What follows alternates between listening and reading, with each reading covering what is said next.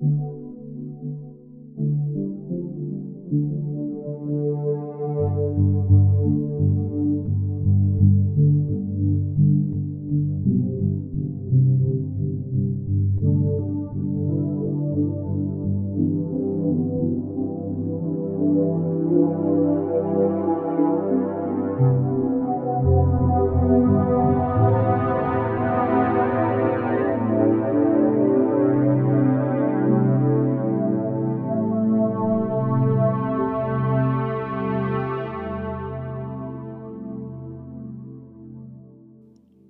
buenas, bienvenidos a Radio Sirio, transmitiendo desde las bandas de continuidad. Nuevamente eh, toca un arquetipo que no conoce casi nadie, por no decir nadie, como es Amihaf.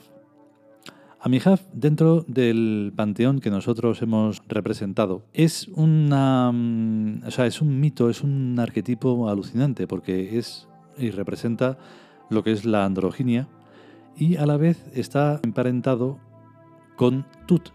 Es un poco complejo de explicar así en, a bote pronto, pero es muy interesante. En el texto eh, he tenido que mm, quitar una parte porque en la parte donde hacemos una referencia, entre comillas, histórica sobre un personaje griego, era demasiado vulgar y me parecía que no, no, no va en esto.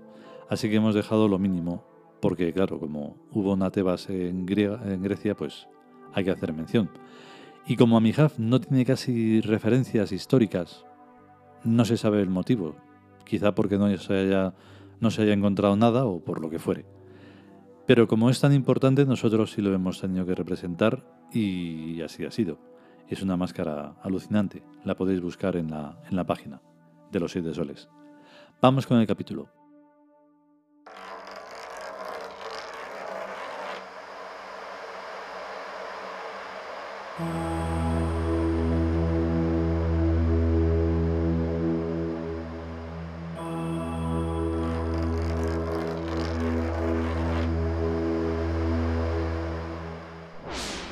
Dioses egipcios. Amihaf. Texto. Dios y Señor de la lanza y la espiral o sea, de las dos posibilidades vectoriales de cualquier realidad en el espacio-tiempo. Comentario. Pues sí que el texto sagrado es escuetito.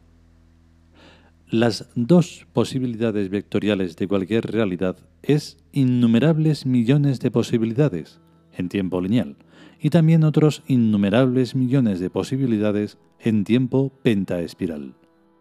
El tiempo lineal se compone de infinitos universos paralelos y el tiempo pentaespiral se compone de infinitas relaciones puntuales entre los universos paralelos. A su vez, cada universo es un conjunto de infinitos puntos geométricos. O sea que el dios Amijaf es quien estructura las realidades a base de imponderables, combinaciones de puntos geométricos. Un imponderable es algo que no se puede pesar, ni medir, ni prever, los imponderables son azáricos o aleatorios, pues dependen del azar. Pero el azar realmente no existe, sino que depende de fuerzas psíquicas divinas desconocidas para la racionalidad. En el pueblo en que nací hay una torre que hicieron los árabes, un poco más chica que la Giralda, que tiene en las cuatro esquinas de arriba cuatro bolones de piedra sujetos por ejes de hierro. Bastantes siglos después de poner los cristianos los bolones de piedra, una mañana de primavera, o de lo que fuera, pasó una señora junto a la torre, en un tan exacto momento en el que el eje de hierro oxidado de uno de los bolones de piedra se rompió. Y el bolón cayó. ¿En dónde? Justamente encima de la cabeza de la señora. Y un médico, amigo mío, tuvo que recoger del suelo los sesos de la señora con una cucharilla de café. Bueno, pues la caída del bolón de piedra en aquel exacto día y momento es un imponderable. Según el cálculo de probabilidades, eso no podía ocurrir, pero ocurrió.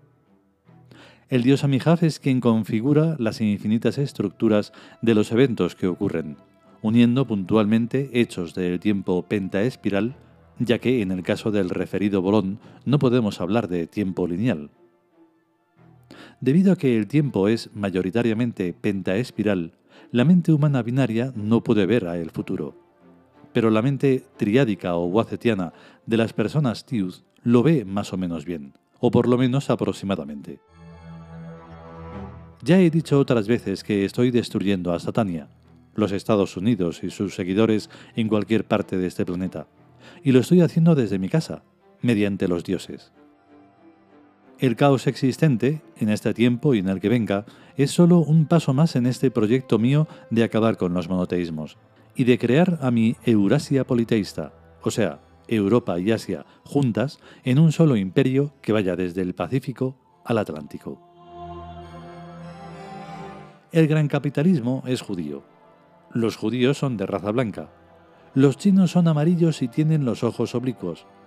Y como los judíos no tienen los ojos oblicuos, aunque se tiñan la cara de azafrán, no podrán pasar por ser chinos auténticos. Y el gran capitalismo bancario y bursátil desaparecerá. En realidad yo no estoy en contra del gran capitalismo pues lo que quiero es un gran capitalismo socialista politeísta en el que todas las personas tengan las mismas oportunidades y sean la honestidad y la inteligencia de cada cual lo que establezca las diferencias.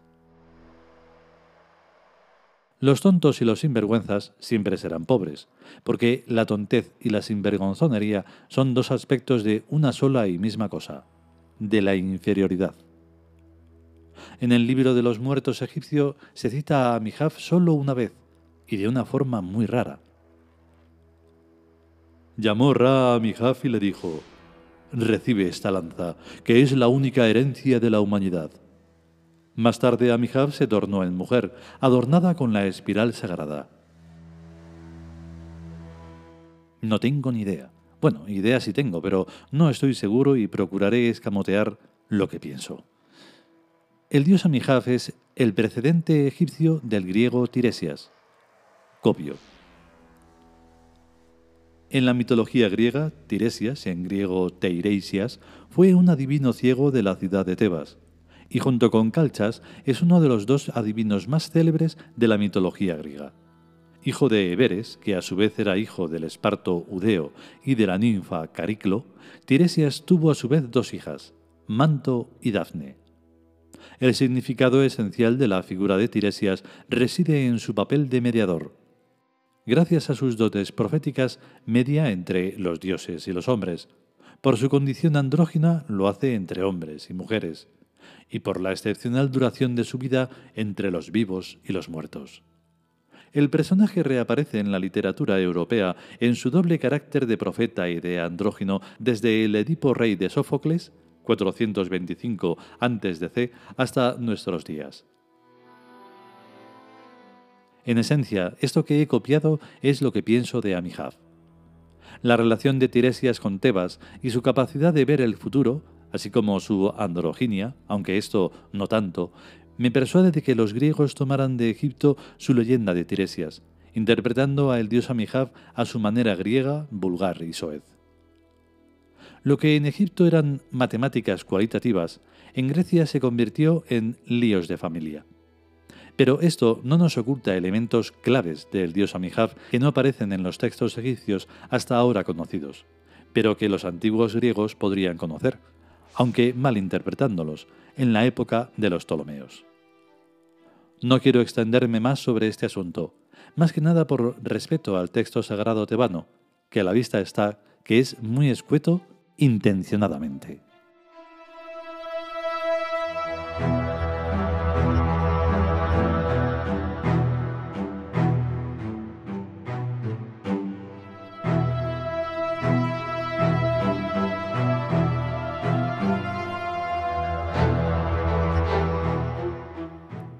Y hasta aquí el capítulo dedicado a Mijaf. Siento mucho la entrada, ha sido muy extensa, pero tenía que hacerlo. Porque, claro, Mijaf es que en realidad si lo juntáramos con Hayar, que es el destino, pues se conforma un infinito que es absolutamente alucinante. De tal forma que no, los científicos lo llevan cada vez peor.